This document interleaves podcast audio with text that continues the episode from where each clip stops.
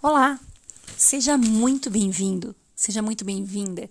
Esse é o podcast da Rethink. Meu nome é Renata Trinta, eu sou coach de carreira e liderança com foco em pontos fortes e hoje eu quero conversar um pouquinho com você sobre as 16 leis do sucesso de Napoleão Hill. Ele foi um dos maiores estudiosos do assunto sucesso. Por mais de 20 anos, ele pesquisou o perfil de mais de 16 mil pessoas consideradas bem-sucedidas e entrevistou pessoalmente profissionais como Theodore Roosevelt, Thomas Edison, Henry Ford, entre outros. Do grande banco de dados coletados em pleno século XX, Hill elaborou as 16 leis do sucesso, com base em características comuns das pessoas pesquisadas. E eu vou te falar um pouquinho sobre os mandamentos expostos no livro dele chamado A Lei do Triunfo, que é uma grande obra editorial até hoje, norteia pessoas que estão em busca de sucesso. A primeira lei que ele coloca é o mastermind. É você se unir às pessoas com o mesmo perfil de pensamentos. Quando pessoas associam seus indivíduos com a mesma linha de raciocínio para realizar os seus objetivos, isso é muito poderoso. E ele conclui que sozinhos nenhuma das pessoas teriam conseguido o sucesso que elas conseguiram. O mastermind é o mente mestre que eles chamam. O segundo é objetivo principal definido. Tenha clareza de quais são seus objetivos. Seja detalhista, saiba exatamente o que você quer, onde você quer chegar. Ter um objetivo definido economiza tempo e esforço. Muitas pessoas sabem que querem mudar a situação atual, elas não estão felizes onde elas estão, mas elas não conseguem descrever o que de fato elas querem para suas vidas. Ter a terceira lei é confiança em si mesmo. Você precisa acreditar em si e naquilo que você realiza. Avalie realmente se você acredita no seu potencial, no seu poder de resolver problemas, de buscar soluções. Vença diariamente os seus medos, dando ao seu cérebro uma carga de energia positiva. As pessoas ao seu redor, elas vão te enxergar como você se vê. A terceira, a quarta lei que ele fala é a economia.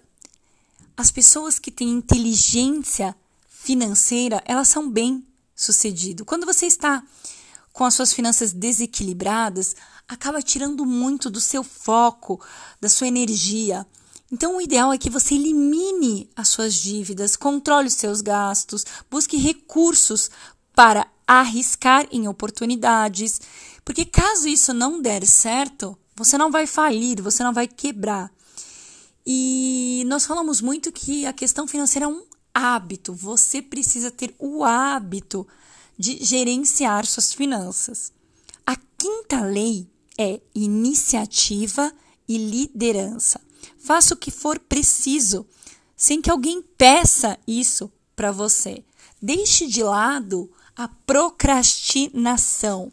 Tome iniciativas necessárias, estabeleça ações diárias em relação ao seu objetivo.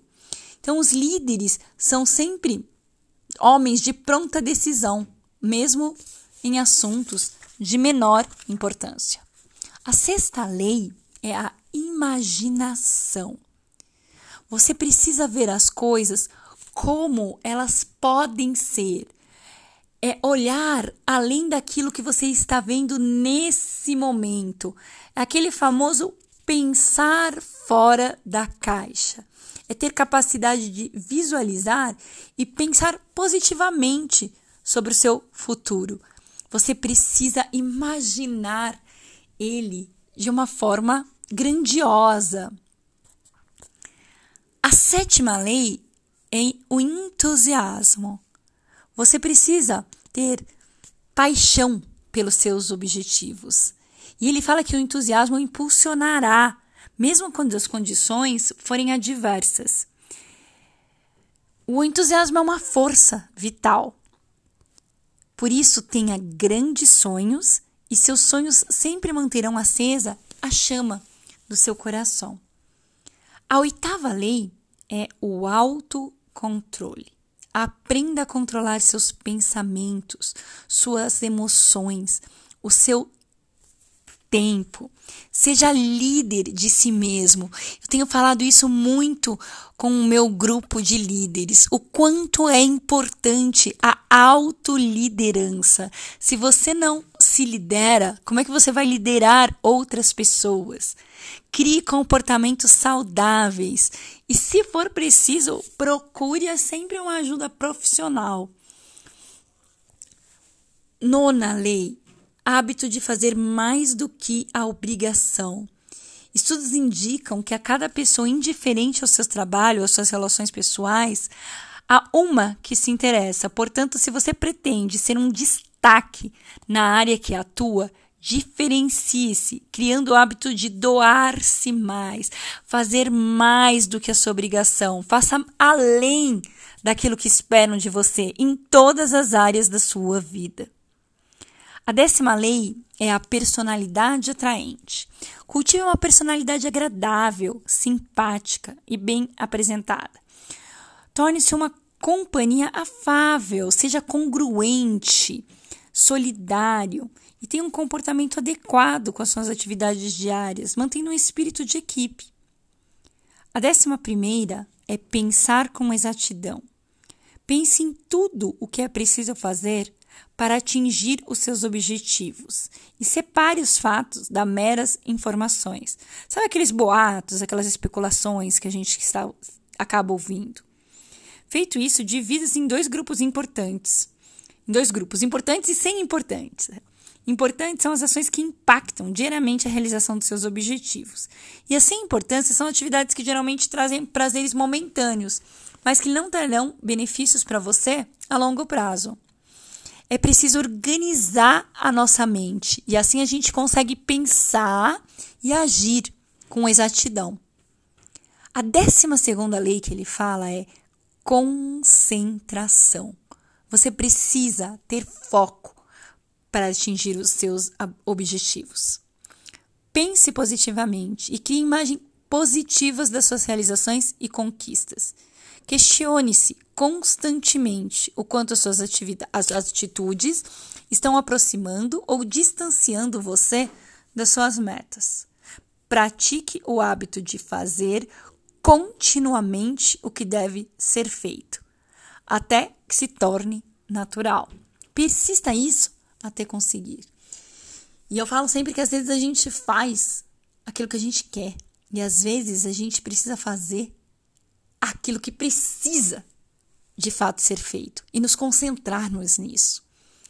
A décima terceira lei é a da cooperação. Faça alianças com pessoas e grupos que tenham o mesmo propósito que você. Entenda que a cooperação é o melhor caminho para a realização, tanto do grupo quanto sua pessoal. Busque sempre orientação de pessoas que já chegaram onde você deseja chegar, seja por meio de estudos, conversas. Avalie sempre quais são os seus pontos fortes, características também que faltam em você para atingir os seus objetivos. E encontre pessoas que te complementam. O, o poder que existe no grupo, nas pessoas, ele é muito forte. E quando nós cooperamos uns com os outros, nós intrigamos os nossos talentos e recebemos os talentos dos outros, nós temos sucesso. Essa é a lei da cooperação. Décima quarta lei é a lei do fracasso. Quem nunca errou, nunca fez nada de novo. Já dizia Einstein. Entre o momento atual e o sucesso pretendido, existe um meio do caminho.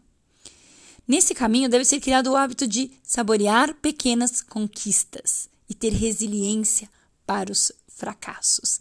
Você precisa saber quais são as suas conquistas. Se possível, escreva cada uma delas. As pessoas esquecem tudo aquilo que ela já conquistou e acabam não dando valor para suas conquistas. Se o sentimento de sucesso for atrelado apenas ao objetivo final, o seu percurso ele ficará muito penoso, difícil de trilhar. Muitas pessoas prósperas, elas relatam que o sucesso veio a poucos passos de onde o fracasso os acometeu. Então, quando perceber que a rota traçada não está surgindo efeito desejado, faça modificações sem hesitação. Todos os planos precisam, muitas vezes, de serem revistos as suas rotas, de mudanças, de adaptações. A 15 lei é a lei da tolerância. Tem equilíbrio emocional para lidar com as pessoas, com a diversidade. Diminua sua expectativa em relação aos outros. Seja gentil com as outras pessoas. Seja gentil consigo mesmo. Seja tolerante, empático. Coloque-se no lugar das outras pessoas. E a décima sexta lei: fazer aos outros aquilo que quer que seja feito a você. E essa é a regra de ouro. Torne suas atitudes respeitosas. Seja congruente com seus discursos. Aquilo que você faz, aquilo que você fala, precisa ter congruência. Nós colhemos o que plantamos. Por isso, seja sustentável em seus relacionamentos. Certifique se as suas ações não influenciarão negativamente outras pessoas. E eu espero que hum, tenha contribuído de alguma forma com você, compartilhando essas 16 leis do sucesso. Um grande abraço e até a próxima. Ciao.